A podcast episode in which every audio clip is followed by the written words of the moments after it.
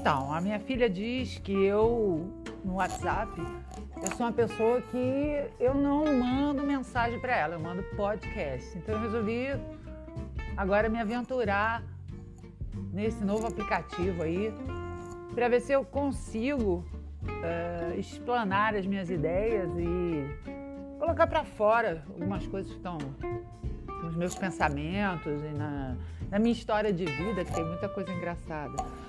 Né? É assim, eu acho graça, né? Não sei se as pessoas vão achar graça, mas eu, eu sou aquela pessoa que acho graça da minha própria desgraça, da minha própria tragédia, da minha própria vida. Eu acho isso fundamental. Então, vamos ver se vocês vão gostar, né?